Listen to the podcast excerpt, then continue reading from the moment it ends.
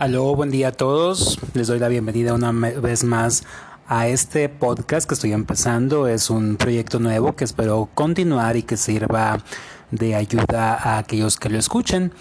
Y bien, antes de comenzar con las recomendaciones de libros y demás en este primer episodio, pues me gustaría explicar un poco de dónde viene el nombre de este podcast que es Librería B612. Los que hayan leído un poco de mis obras sabrán que uno de mis libros se llama La señorita Lucy, El demonio y la librería B612. Y en este libro se cuenta precisamente de una librería mágica en la cual habita la señorita Lucy, que es el personaje principal, y ahí llegan una serie de personajes, ya sea por la casualidad, el destino, lo que ustedes quieran llamarle, y ellos reciben de parte de la señorita Lucy un libro que viene a ser una, una inspiración o bueno, una recomendación que les va a ayudar a mejorar su vida. Y decidí darle este nombre, pues primeramente para hacerle homenaje a mi historia original y también porque me gustaría que viéramos la literatura no nomás como una recomendación, sino que realmente pudiéramos sacar algo bueno, algo positivo de los libros que leemos, incluso si son fantasía o si son textos científicos, si son ensayos, lo que sea que ustedes estén eh, acostumbrados a leer, realmente ese libro qué me está dejando en primer lugar y en segundo lugar también ver qué me quiso decir el autor o cuál era la situación que estaba viviendo el autor que lo llevó a escribir ese libro. Es lo que yo en este podcast quiero enfocarme en esos dos aspectos, bien, en que ese libro, qué es lo que nos quiere contar y en qué circunstancias estaba viviendo ah, la, la situación que lo llevó a escribir ese libro que me escucharon anteriormente en la radio, en, en, Next Radio, sabrán que empecé este podcast con el libro de American Gods de Neil Gaiman, que es uno de mis libros favoritos.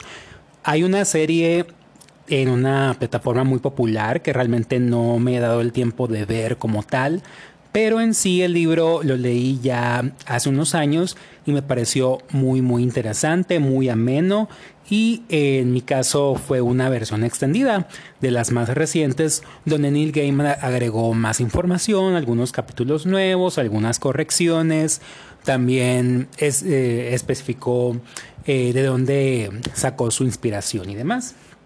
Y bien, eh, para empezar con American Gods, tenemos que hablar de, de, lo que es la sinopsis. El personaje principal se llama Sombra o Shadow y al inicio del libro nos explica que él está en la cárcel y le queda poco tiempo para cumplir su condena y así regresar con su mujer, hacer gracias a un, a un amigo que se lo va a ofrecer.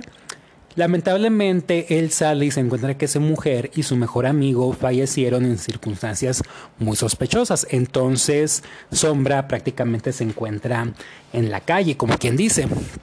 Y es ahí donde aparece un personaje muy importante que es el señor Wednesday, o que después vamos a saber que se trata del rey Odín el cual eh, le ofrece a Sombra un trabajo en el cual le va a ayudar a ser su chofer y como un tipo guardaespaldas, ¿bien? Y eh, pues Sombra se encuentra viajando alrededor de Estados Unidos junto al señor Wednesday buscando a una serie de personajes muy peculiares que después nos enteramos que son una serie de dioses antiguos los cuales se están preparando para una batalla contra los dioses más nuevos. ¿En qué consiste esta batalla? En sí, las personas en la actualidad se encuentran adorando a dioses como el Internet, como la televisión, como las redes sociales, y ellos han acaparado lo que es la atención de los seres humanos. Entonces los dioses de alguna manera se alimentan de lo que es eh, la energía, o sea, tener adoradores hace que los dioses sean más fuertes. De lo contrario, si no tienen personas que los adoren, eso hace que mermen sus fuerzas y que incluso pueden llegar a desaparecer. Entonces, uno de los temas muy importantes de este libro, de hecho, es la mitología, porque trata no solamente de las principales mitologías, sino que también se mete con muchas deidades de pueblos eh, nativos y demás que más adelante vamos a mencionar Y también habla mucho de lo que es la inmigración. Bien, ¿y por qué la inmigración? Porque uno de los objetivos que tenía Neil Gaiman al escribir este libro era precisamente Estados Unidos y todo lo que viene a, ser parte de él, todas las raíces que tiene y demás. Entonces nos habla mucho de todos los inmigrantes que llegaron a Estados Unidos, los que llegaron de África, los que llegaron de Medio Oriente, los que llegaron de América Latina y cómo todo esto, estas generaciones y generaciones vinieron a dejar muchas influencias que vienen a formar parte de lo que es la cultura estadounidense. Entonces nos habla de muchísimos personajes que se vuelven muy importantes y también que sus historias son muy amenas, porque también aparte de la historia principal de Sombra y el señor Wednesday, encontramos en el libro una serie de cuentos, una serie de cuentos cortos que son muy interesantes y, muy agradables. Uno de los cuales, bueno, voy a mencionar algunos personajes que a mí me gustaron mucho. Por ejemplo, es Bilkis, que es un súcubo o un demonio del sexo, el cual viene a ser una representación de la reina de Saba que aparece en la Biblia. Entonces es un personaje que se dedica a la prostitución y el cual se alimenta de los hombres que vienen a buscarla a ella. Otra de las historias muy muy importantes, bueno, personajes que me gustaron mucho también eh, son los dioses Tot y Anubis, que son egipcios, los cuales aparecen en American Gods como dueños de una funeraria precisamente porque ellos son eh, en la mitología egipcia se dedicaban a preparar a los muertos a llegar al inframundo. Y también se menciona a la diosa Ostara, de la cual sale la celebración de la Pascua, que era una diosa de la abundancia, de la cosecha, y de ella viene eh, precisamente la, lo que es la, la celebración de Semana Santa. Sin embargo, pues se menciona de que ella como tal no es adorada, sino que se celebra la, la Pascua en sí, no, no, se, no se adora a ella, sino que se adora a la Pascua.